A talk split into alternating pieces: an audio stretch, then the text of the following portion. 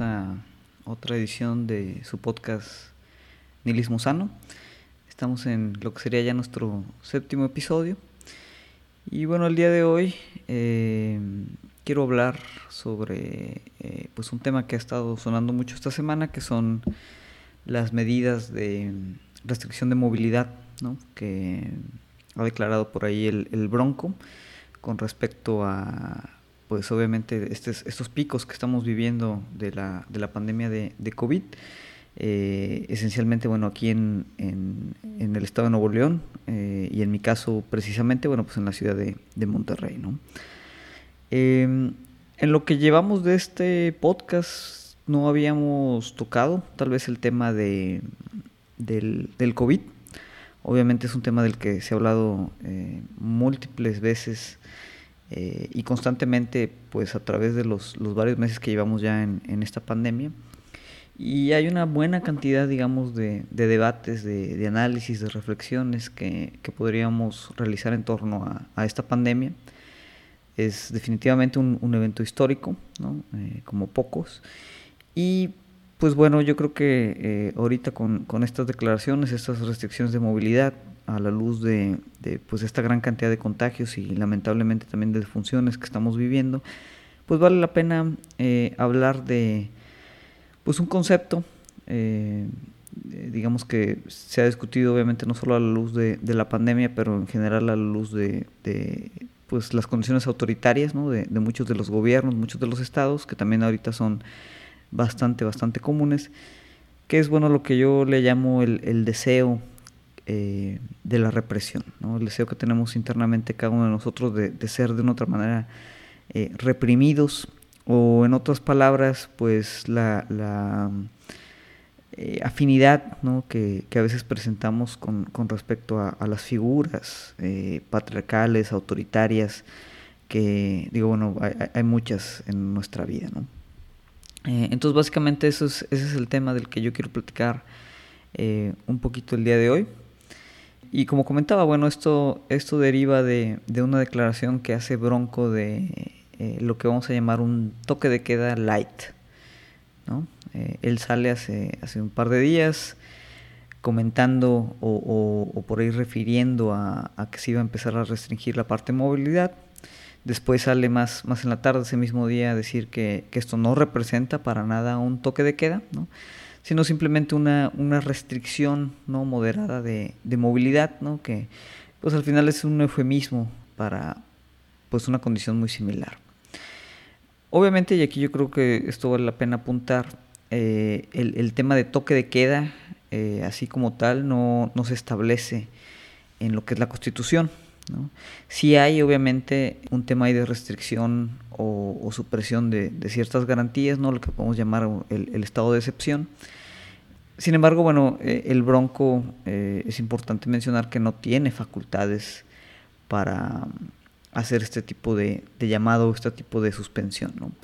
Esta condición ¿no? se, se, indica en el artículo 29 constitucional. ¿no? Voy, a, voy a leer el primer párrafo para, para que bueno, lo tengamos en cuenta y, básicamente bueno, el, el artículo dice que en los casos de invasión, perturbación grave de la paz pública o de cualquier otro que ponga a la sociedad en grave peligro o conflicto, solamente el presidente de los Estados Unidos mexicanos, con la aprobación del Congreso de la Unión o de la Comisión Permanente, cuando aquel no, estuviese, no estuviera reunido, podrá restringir o suspender en todo el país o en un lugar determinado el ejercicio de los derechos y las garantías que fuesen obstáculo para hacer frente rápida y fácilmente a la situación. Pero deberá hacerlo por un tiempo limitado, por medio de prevenciones generales y sin que la restricción o suspensión se contraiga a determinada persona. Si la restricción o suspensión tuviese lugar hallándose el Congreso reunido, éste concederá las autorizaciones que estime necesarias para que el Ejecutivo haga frente a la situación, pero si se verificase en tiempo de receso, se convocará de inmediato al Congreso para que las acuerde. Continúa, en los decretos que se expidan no podrán restringirse ni suspenderse el ejercicio de los derechos a la no discriminación, al reconocimiento de la personalidad jurídica, a la vida, a la integridad personal, a la protección, a la familia, al nombre, a la nacionalidad, a los derechos de la niñez, los derechos políticos, las libertades de pensamiento, conciencia y de profesar creencia religiosa alguna, el principio de legalidad y retroactividad, la prohibición de la pena de muerte, la prohibición de la esclavitud y la servidumbre, la prohibición de la desaparición forzada y la tortura, ni las garantías judiciales indispensables para la protección de tales derechos. Es decir, en efecto hay, una figura en este artículo que eh, estipula la suspensión de ciertas garantías, donde podría estar, por ejemplo, la, de libre tránsito. Eh, hay otras que eh, independientemente o, más bien a pesar de este artículo no pueden, no pueden suspenderse, ¿no? que son las que mencionábamos. Y bueno, aquí está claro que, pues, quien tiene el, poder de hacer este llamado, ¿no? en las que pues caería todo el elemento de toque de queda, pues es solamente el presidente con aprobación también del Congreso de la, de la Unión. Entonces yo creo que aquí es importante de entrada entender que incluso aunque el Bronco hubiera querido, que él, digo, con su vocación bastante autoritaria, yo creo que, que tal vez sí, sí, tuviera esa vocación, pero incluso si él hubiera querido hacer un toque de queda, no podría, ¿no? Entonces no le queda más que pues declarar esta serie de eh, restricciones de movilidad, ¿no? Que, es una cuestión obviamente muy ambigua y por eso me gusta llamarle pues como toque de queda light, ¿no? Ahora, la idea, eh, o más bien no, pretendo yo aquí discutir la efectividad de estas restricciones, ¿no? Es decir, ¿no? en virtud de, de la condición de este espacio de lo que llamamos crítica social, crítica cultural, tratar de eh, entender un poquito, bueno, cuál es la, reacción eh, de la sociedad en general sobre, sobre este tipo de medidas. Y, aquí básicamente son dos temas que están muy relacionados, que son los que me gustaría tocar, que es eh, de primera instancia, bueno, la, poca conciencia crítica que hay sobre este tipo de medidas, ¿no? y lo que comentábamos al principio de este como deseo interiorizado de la represión. ¿no? Es decir, eh, mucha gente no, eh, no solo está, digamos, parcialmente de acuerdo ¿no? con, las medidas de, restricción, estas medidas que obviamente eh, en su definición ambigua ponen muy, muy en riesgo ciertas condiciones de derechos de, de las personas que, que, transitamos por la ciudad. Y a la vez, ¿no? Pues esta como, como identificación siempre con la autoridad, con respecto a que pues sin este tipo de medidas, sin este tipo de condiciones, ¿no? sin llegar incluso ¿no? a, a, un estado de excepción, a un toque de queda real, es, es imposible ¿no? que, que, la gente controle este, su necesidad de, de, salir. ¿no? O sea, hay, hay, una cuestión donde vemos como que a la masa social eh, como una serie de, de personas indisciplinadas, ¿no? irracionales, que, que, no tienen control ¿no? sobre, sobre su, su, seguridad, ¿no? que no creen, ¿no? que son tal vez ignorantes, ¿no? hay obviamente una gran cantidad ahí de, de, un índice muy fuerte también de, de clasismo ¿no? respecto a esta, a esta reacción, pero básicamente pues consideramos que si, si la autoridad competente no nos restringe, ¿no? Eh, aplicando el, el uso de, de la fuerza estatal, eh, para evitar que salgamos de nuestra casa, bueno, pues que, no hay otra manera de controlar, como quien dice, la, pandemia, ¿no? Eh, este tema, ¿no? El, identificarnos con la autoridad, ¿no? Con una figura o, figuras eh, patriarcales fuertes y autoritarias, ¿no? Es, es, algo muy típico, por ejemplo, también de grupos de derecha. posiblemente ustedes tengan algún conocido, ¿no? tal vez ustedes mismos, que sienten una gran afinidad ¿no? a, líderes, eh, digamos, de, estos de mano, mano fuerte, como es el caso de, Vladimir Putin, eh, Duterte, eh, en menor medida tal vez Trump, ¿no? aunque en Estados Unidos obviamente sí se le identifica un poquito con esta tendencia. Felipe Calderón ¿no? sería un, ejemplo aquí nacional. incluso figuras tan inequívocamente detestables, ¿no? Eh, como el dictadores de, la altura de, Pinochet, ¿no? O sea, eh, hay gente ahorita que, eh, no irónicamente, siguen, como quien dicen, apoyando o identificándose con, con pues esta mano dura, ¿no? De, poderes dictatoriales como el de estas, de estas figuras, ¿no? En este caso, digo, como apunte al margen, eh, es, importante también ver que la propaganda eh, de derecha pues, es muy efectiva, en el sentido que casi nunca vemos esa misma idealización en, líderes autoritarios de izquierda. ¿no? Casi siempre otra vez lo, atribuimos a, líderes de derecha, pero bueno, ese, es otro tema diferente. ¿no?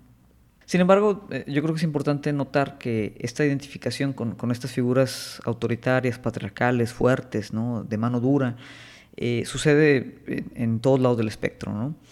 Y me gustaría, digo, en el caso específico de los mexicanos, pues apuntar también algunas contradicciones ¿no? que, que van con esta identificación. Muchas veces, por ejemplo, sucede que, pues eso, o sea, como mexicanos nosotros criticamos y desconfiamos profundamente del gobierno, ¿no? Sin embargo, aún así nos emociona verlo desplegar poder, ¿no? E, esto es como una, una, una de las primeras contradicciones en este tema. Sabemos nosotros también de viva voz, directamente, incluso eh, de, de, todos los temas que hay de corrupción en todos los niveles, ¿no? que es, es, una cuestión prácticamente ya institucional, ¿no? la, la, corrupción eh, en México, en todos los aparatos y niveles de gobierno. Y aún así seguimos apelando al funcionamiento correcto de estas mismas instituciones. ¿no? Eh, un ejemplo típico, ¿no? muy de moda ahorita, es el tema de la policía. ¿no? O sea, sabemos que la policía prácticamente está infectada ¿no? eh, de, una corrupción muy profunda y sin embargo normalmente apelamos a la autoridad policíaca, ¿no? como si en efecto esta institución funcionara de forma ideal. ¿no? Otra contradicción es que eh, muchas veces ¿no? sí somos conscientes de, la gran cantidad de ilegalidades que permanecen impunes, ¿no? incluyendo comportamientos propios, ¿no? eh, crímenes menores, piratería, mordidas, tráfico de influencia, etc. ¿no? Y aún así el mexicano siempre apela a la condición de ley y disciplina. ¿no? Obviamente allí hay una condición donde también eh, intercede o intersecta más bien, perdón, con, con la, la cuestión, por ejemplo, de, de, los valores judio-cristianos, de la obediencia, ¿no? Eh, pero bueno, hay, siempre un, tanto a nivel del Estado ¿no? como a nivel personal de individuo, pues realmente no somos eh, o no tenemos una cultura de la legalidad ¿no? y tampoco una cultura de la disciplina. Eh, al final, ¿no? y citando a, Marx, ¿no? no será la primera ni la última vez que lo hagamos, pero bueno, él decía que, refiriéndose obviamente a los trabajadores, que no había nada que perder más que nuestras propias cadenas, ¿no? hablando de como la revolución. Sin embargo, más seguido que otra cosa, pues en vez de, de tratar de quitarnos esas cadenas, preferimos besarlas. ¿no? Entonces, la cuestión es, es, tratar de entender por qué. O sea, por qué, a pesar de estas contradicciones, ¿no? que solo son algunas, eh, continuamos constantemente identificándonos con estos despliegues de poder autoritario. A pesar de que estos despliegues de poder autoritario normalmente pues, nos afectan a nosotros personalmente sobre nuestras libertades y nuestros derechos. Y es importante notar que, bueno, aquí lo que queremos hacer es, es, una evaluación crítica de este como deseo, ¿no? porque al final es un deseo eh, que a veces tenemos de, que hay una autoridad sobre nosotros que nos proteja. ¿no? El, el gran debate aquí siempre ha sido esa parte de contrastar pues, la seguridad, por un lado, contra la libertad, por otro. Ahora bien, no se trata aquí de, irnos tal vez al polo opuesto, ¿no? de, hacer una, rebelión con la autoridad simplemente por, rebelarnos con la autoridad, ¿no? o sea, solo por, por estar en contra de estas figuras este, eh, de poder. ¿no? Como bien dicen los anarquistas, ¿no? En esta pandemia no es que estemos obedeciendo al Estado, ¿no? Cuando decidimos no salir o, decidimos usar una mascarilla, simplemente reconocemos también el expertise eh, de los especialistas, ¿no? O sea, sí reconoce un anarquista que también hay expertos, ¿no? Y, en, mayor o menor medida, bueno, hay, ciertas cosas que a nivel científico, luego tal vez en los podcasts podemos eh, explorar los temas de hegemónicos e ideológicos de la parte de la ciencia, pero a nivel general, pues en temas de salud sí reconocemos que, que existen autoridades y expertos que, que, vale la pena este, escuchar, ¿no? más allá si vienen de, del gobierno o del Estado o de una autoridad que típicamente el, anarquista consideraría ilegítima. ¿no?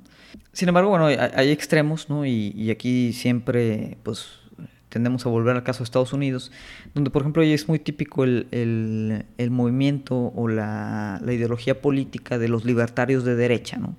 Que es un término un poco contradictorio, pero, pero existe y existe muy fuerte, ¿no? Eh, en este caso, ¿no? este grupo, por ejemplo, lleva a esa rebelión contra la autoridad a, a, a, sus consecuencias tal vez más estúpidas. ¿no? ¿En qué sentido? No? Eh, bueno, pues casualmente son este mismo grupo ¿no? que, que, protesta temas como no poder salir a cortarse el pelo, no poder salir a comprar un helado, no poder tener el derecho a, irse a, infectar ¿no? Eh, y a trabajar en una fábrica, eh, molestia ¿no? de, de, tener que usar una, una máscara, eh, para proteger a los que están a su alrededor, ¿no? O sea, es todo este grupo ¿no? que protesta todas esas cosas, ¿no? que, que, son relativamente triviales, pues son los mismos que cuando, por ejemplo, hay un grupo que sale a protestar el tema de brutalidad policíaca, pues se identifican primero con los policías, ¿no? Entonces la parte libertario queda ahí un poquito medio, medio volando, ¿no? En el sentido que, que pues realmente su concepción ¿no? Eh, de la libertad es una concepción muy restringida, ¿no? De forma que su, su supuesta rebelión contra la autoridad generalmente termina siendo, ¿no? en, términos pues, tan contradictorios como, como eh, la misma acepción política de libertad de derecha, pues terminan reforzando ¿no? la parte autoritaria. ¿no? Este, estos libertarios de derecha en Estados Unidos eh, pues son los primeros que se identifican con, otra vez instituciones ¿no? o grupos o figuras altamente autoritarias, como el caso de la, de la policía. ¿no? Y esto nuevamente tiene que ver con que su visión de libertad pues, son libertades restringidas ¿no? al, al, marco de lo que es el libre mercado. O sea, su gran libertad es, por ejemplo, pues eso, salir a comprar un helado, eh, escoger entre diferentes marcas de champú este, y básicamente eh, decidir pues cómo quieren eh, morir infectados simplemente por poder cargar sus armas largas en público. ¿no? Pero bueno, o sea, como comento, la idea no es, no es irnos a, ese nivel ¿no? de, simplemente tratar de contrastar o, retar a la autoridad por el simple hecho de retarla, ¿no? sino, sino tratar de hacer una evaluación crítica ¿no? de, cuando se declaran ese tipo de, de nociones autoritarias Em, para pues obviamente eh, enterarnos y tener muy claro las contradicciones en las que a veces caemos. Eh, para ello, bueno, eh, me gustaría aquí retomar el, contraste, ya, ya hablamos un poquito de Estados Unidos, pero por ejemplo, el filósofo Byung-Chul Han, perdón, en su texto la, emergencia viral y el mundo del mañana, pues él contrasta eh, el elogio global que hay, por ejemplo, las estrategias de vigilancia digital en Asia respecto a la pandemia. ¿no? Es decir, eh, posiblemente también ustedes lo han escuchado, eh, se ha hablado mucho de cómo países como, bueno, China obviamente, este, Corea del Sur, entre otros, han logrado ¿no? de forma muy efectiva controlar o aislar la propagación de, esta pandemia de, de COVID. ¿no? Eh, obviamente, ¿no? y esto es lo que muchas veces ya no nos metemos tan a profundidad, pues esto deriva de una estrategia que tiene que ver con eh, un gran aparato ¿no? de, vigilancia digital que se instaura en esos países, y no, y no, solo en esa parte, sino que también la población asiática en sí, por la misma cuestión cultural, por ejemplo, confucionista, eh, pues es más propensa culturalmente al tema autoritario y la parte disciplinaria. ¿no? De forma que, como, como Byung-Chul Han eh, menciona en su artículo, la conciencia crítica ante la vigilancia digital este, en Asia es, prácticamente inexistente. ¿no? Por ejemplo, él comenta, en China hay 200 millones de cámaras de vigilancia con reconocimiento facial.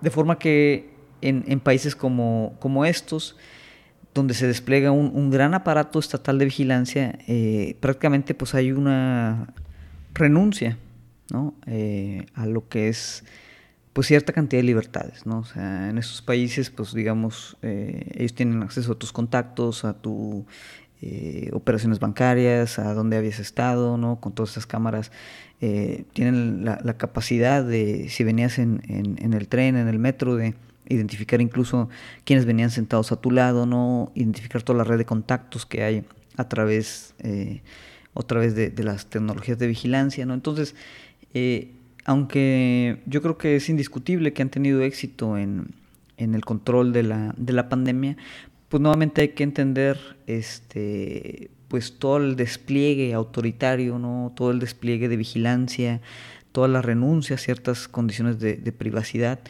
que, se tienen que generar ¿no? por parte de estas poblaciones para pues recibir, digamos, esta, esta cuestión de seguridad. ¿no?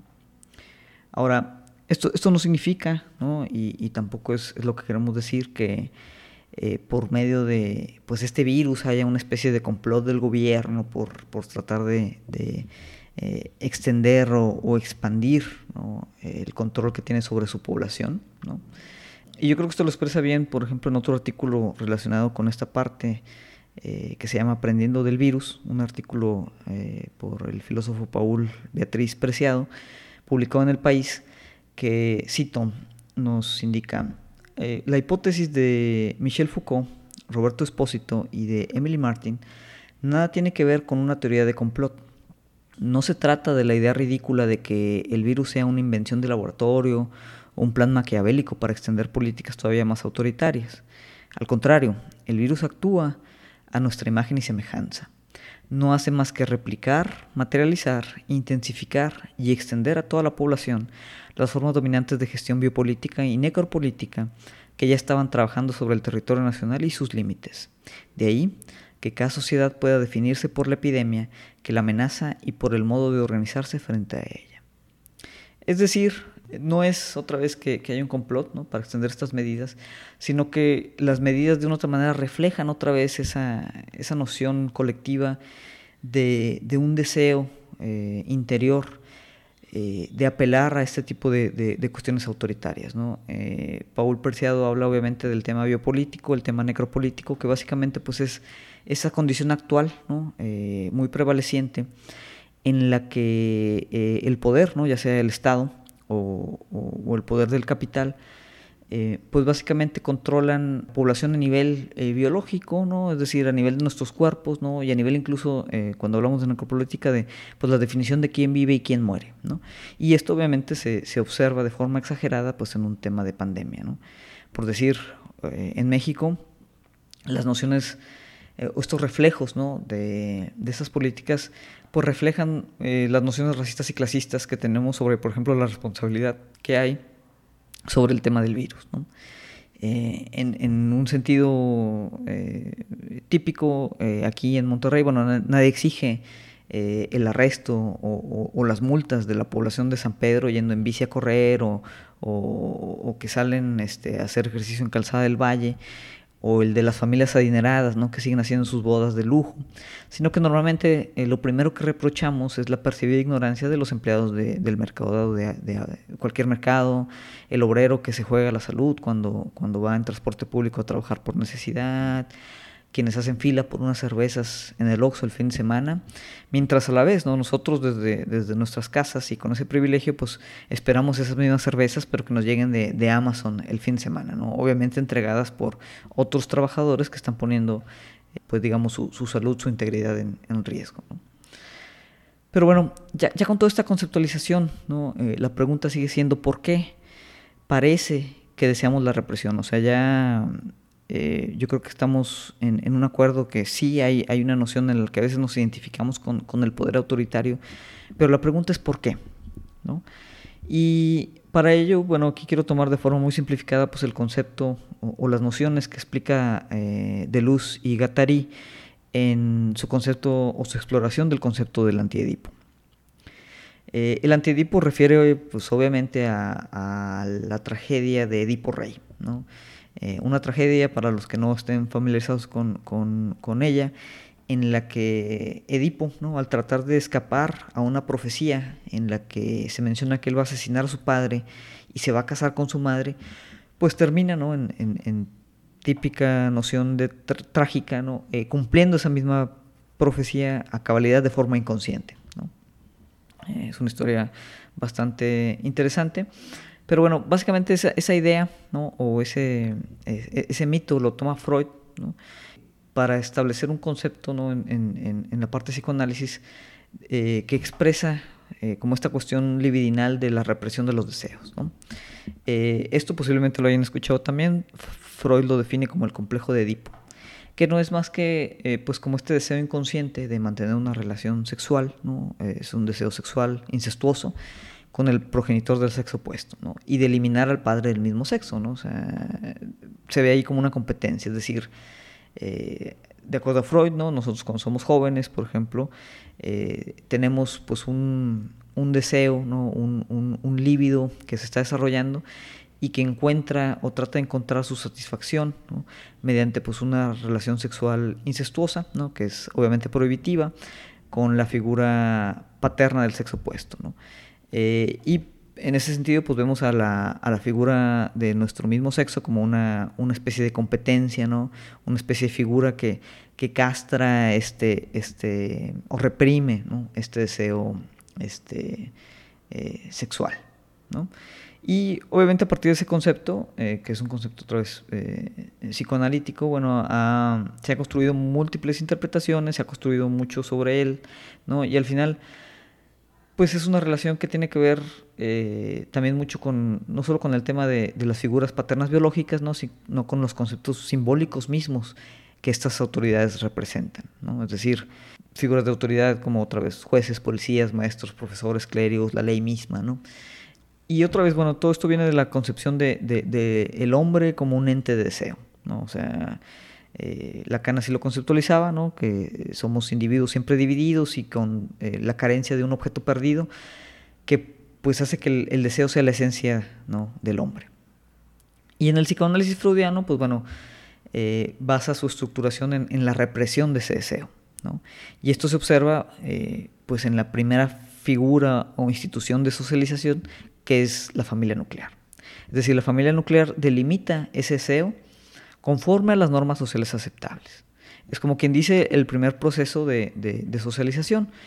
Y el Edipo, ¿no? pues es la diferenciación clara que hay eh, en esa familia nuclear entre la mamá, el papá y yo. ¿no? Entonces, de una otra manera, desde, desde esa parte, de la familia nuclear, eh, se genera eh, pues la cuestión de represión. ¿no? que represión del deseo, pues al final es ya sea la postergación de este, la renuncia este, la aceptación de la ley y obviamente pues la, frustración, el control, la autonegación de, de esta misma carga eh, libidinal. ¿no? Entonces, como quien dice, desde muy pequeños ¿no? aprendemos a reprimir nuestros deseos. ¿no? Y no solo aprendemos esto, ¿no? sino que el deseo mismo se, se, conceptualiza o se genera a través de la misma prohibición. ¿no? Es a partir de lo que no podemos hacer que generamos pues, pues este, esta, esta, este paquete, esta carga libidinal ¿no? de, deseo. Y bueno, de Luz y Guattari dicen, bueno, las opciones del Edipo son eh, o la represión o la perversidad, ¿no? O sea, es escapar al Edipo es eh, solo se puede hacer eh, pues de manera medio paradójica, aceptándolo, ¿no? O sea, la manera de escapar el, el laberinto del Edipo es pues entrando al, mismo laberinto en sí, ¿no? Es decir, eh, las, opciones que tenemos nosotros con respecto a, esos deseos prohibidos, pues son o reprimirlos, ¿no?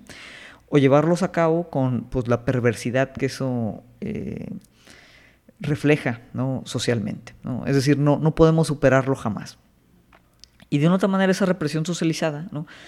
es la que refuerza nuevamente pues, la capacidad que tenemos de ser oprimidos y controlados. ¿no? O sea, es a partir de, de nuestra misma eh, condición propensa a la represión que deseamos constantemente pues un arreglo autoritario ¿no? Eh, que nos permita controlar ese líbido perverso. ¿no? Por eso la identificación siempre con figuras de autoridad, ¿no? desde la familia nuclear con el padre ¿no? y pues, posteriormente con, con, otras, otras figuras similares, como habíamos mencionado, maestros, eh, clérigos, jueces, policías, o sea, todas esas figuras de autoridad. Y eh, pues nuevamente, ¿no? citando por ejemplo Spinoza, Spinoza también hace esa pregunta, dice, bueno, eh, eh, ¿por qué los hombres luchan por su servidumbre como si se tratase de su salvación? ¿no? Y pues tiene que ver, o bueno, esta es una ¿no? de, las, de las explicaciones de por qué estamos tan, tan propensos, como, como diría, tenemos ya en desarrollo pues un, un, pequeño fascista interno, ¿no? que en ese sentido pues deseamos inconscientemente pues estas muestras de poder. De los Cigatari hablan de que pues tal vez no nosotros deberíamos de preguntarnos no por qué los hombres, por ejemplo, en condición de hambre y humillación roban o se van a la huelga ocasionalmente, sino por qué no lo hacen todo el tiempo. ¿no? Es decir, por qué desean su propia humillación. Ellos citaban en, en su obra del Antidipo al pensador eh, Wilhelm Reich que pues él rusaba ¿no? a responder esta pregunta que, simplemente era un tema de, que las masas estaban eh, engañadas ¿no? o ignorantes ¿no? y demandaba pues una explicación que considerara esto la parte del deseo, ¿no? es decir, la masa, ¿no? nosotros queremos ese fascismo, ¿no? ese es nuestro deseo reprimido. ¿no? En ese sentido, nuevamente, pues eh, la, represión socializada desde pequeños nos prepara para aceptar pues esa represión social a manos de, autoridades como lo es el, Estado, ¿no? O figuras, ¿no? En este caso como, como el Bronco para este tema muy en particular.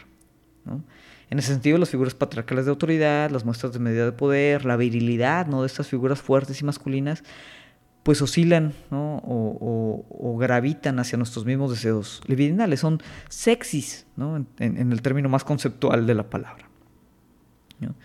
Y esto obviamente tiene mucho que ver eh, de otra manera con, también con los altos niveles de ansiedad que experimentamos diariamente. ¿no? Eh, es decir, volvemos al tema de la seguridad. O sea, vivimos con, en una incertidumbre eh, ahorita tan grande, en tiempos obviamente de, de pandemia, donde pues nuestra eh, seguridad, nuestra salud, nuestra integridad, nuestra estabilidad económica y financiera, pues literalmente todos los días pende de un hilo, ¿no? Entonces, pues eso también genera que seamos mucho más propensos a aceptar como, como esta idea de, la seguridad a través de, figuras autoritarias fuertes, renunciando eh, pues a ciertos elementos de nuestra, de nuestra libertad. Y volvemos otra vez a ese gran debate, ¿no? seguridad contra libertad. ¿no? De Lucy Gattari, eh, en su libro obviamente contrastan ellos esta concepción con una concepción que ellos definen el antiedipo, ¿no? y en vez del psicoanálisis ellos toman lo que es el esquizoanálisis para tratar de, llamarnos a una praxis del deseo, ¿no? una liberación, como quien dice, de los marcos sociales de lo aceptable y lo normal, que nos permitan eh, pues superar esa dicotomía del, Edipo eh, psicoanalítico en, donde, como comentábamos, o, o entramos a la parte perversa de nuestros deseos o los reprimimos y entramos pues en esta especie de neurosis constante. Ahora, la idea no es aquí hacer una exploración de, las implicaciones o, digamos el potencial eh, revolucionario o emancipador ¿no? o incluso neoreaccionario ¿no? que pudiera generar eh, la, la, condición del antiedipo y el esquizoanálisis, pero pues bueno, sí quería dar como esta, esta pauta teórica para, para tratar de entender y, invitar ¿no? a siempre hacer una evaluación crítica pues, de todas las medidas de control biopolítico eh, que observamos como comunes ¿no? Eh, y siempre estar conscientes pues, de todas las contradicciones que, que, se observan en este tipo de medidas y ser muy críticos también de cuando nosotros aparentemente por sentido común ¿no? nos, nos, reflejamos y nos identificamos en la figura autoritaria, eh, pues hacer un cuestionamiento de esa parte. ¿no? En este caso, bueno, las restricciones sociales, de movilidad, de derechos y garantías, pues siempre deberían de ser cuestionadas, ¿no? No significa que otra vez por cuestionadas significa que tengamos que salir a la calle, juntarnos, hacer fiestas masivas, no, no usar mascarilla, ¿no? Sin embargo, pues es, es, importante no, no tomarlas como claras solamente porque vienen de una figura de autoridad paternal o patriarcal, ¿no? Simplemente pues es importante identificar esas medidas cómo afectan, ¿no? Tanto en lo individual como obviamente en lo comunitario, ¿no? O sea, cuestionar la efectividad misma de las medidas, ¿no? Apuntar las contradicciones inherentes que hay con esa parte. Por ejemplo, eh, una, una, de ellas muy, muy interesante es que el trabajador, ¿no? Por ejemplo, con las restricciones de movilidad, tiene la, eh, la luz verde de arriesgarse, ¿no? Yendo a trabajar, pero nunca tiene luz verde de arriesgarse, por ejemplo, yendo a un parque público.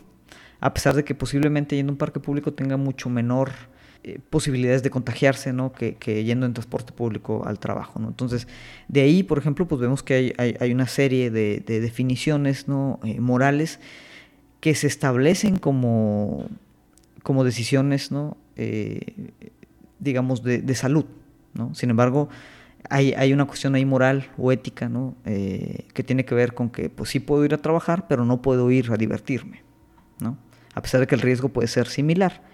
O puede ser mayor el riesgo de cuando yo vaya a trabajar, Y bueno, al final pues también tenemos que identificar los riesgos, las consecuencias y obviamente las afrentas que hay en nuestra seguridad. Es decir, por ejemplo, este toque de queda light que da el bronco, eh, pues deja criterio de la autoridad, otra vez una autoridad muy falible, este, muy perniciosa en algunos sentidos, que pues nuevamente puede que generen, ¿no? como en el caso de, Jalisco, cuando eh, por exceso de, de, brutalidad policíaca mataron a Giovanni, ¿no? Eh, simplemente porque no está usando una mascarilla, ¿no?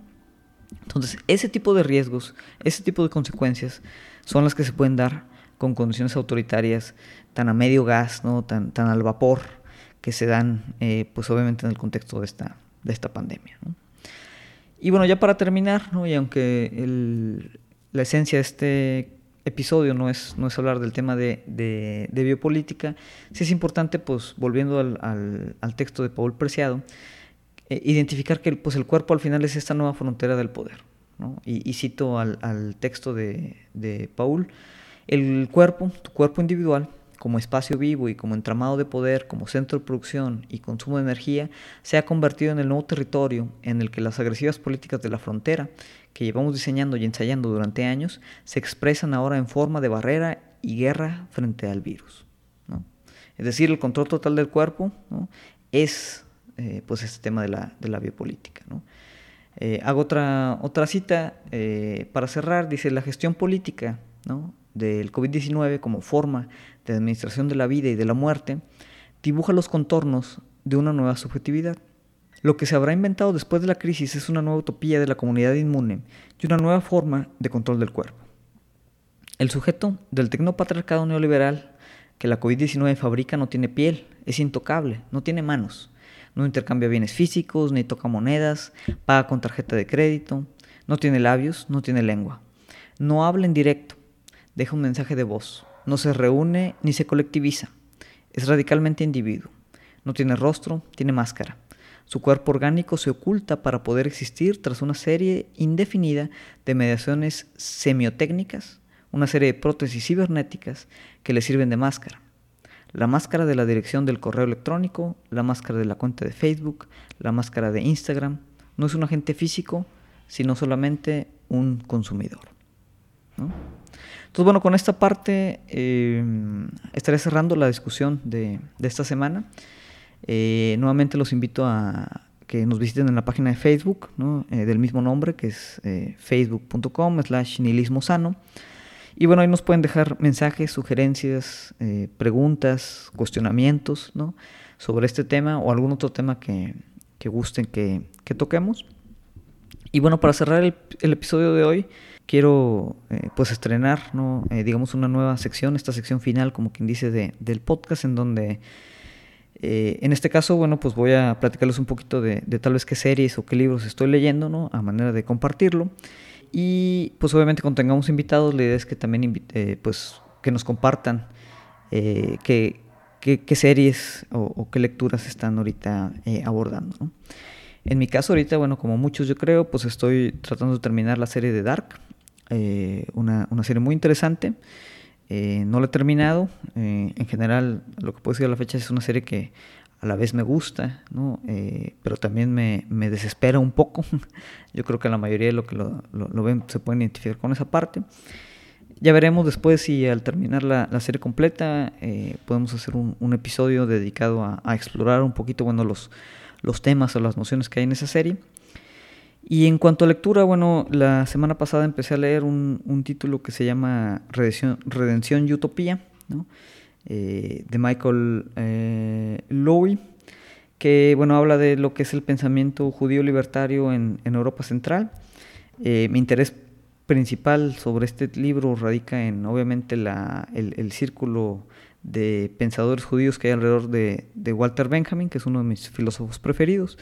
Entonces, bueno, es, un libro principalmente histórico, donde, donde habla de todo este círculo de, pensamiento judío libertario en, la Europa de principios del siglo XX. Y bueno, es, una, es una lectura muy interesante, ya voy más o menos a la mitad, espero pues en esta semana poder, poder terminarla. Entonces, bueno, con esto nos despediríamos del episodio de hoy. Déjenos sus comentarios ahí en la página, díganos qué están leyendo, qué series están viendo. Eh, de qué les gustaría que, habláramos eh, en los siguientes capítulos. Y pues por mi parte sería todo y nuevamente pues agradeciendo el tiempo eh, que se dan para escuchar este, este podcast. ¿no? Muchas gracias y nos vemos en el próximo episodio.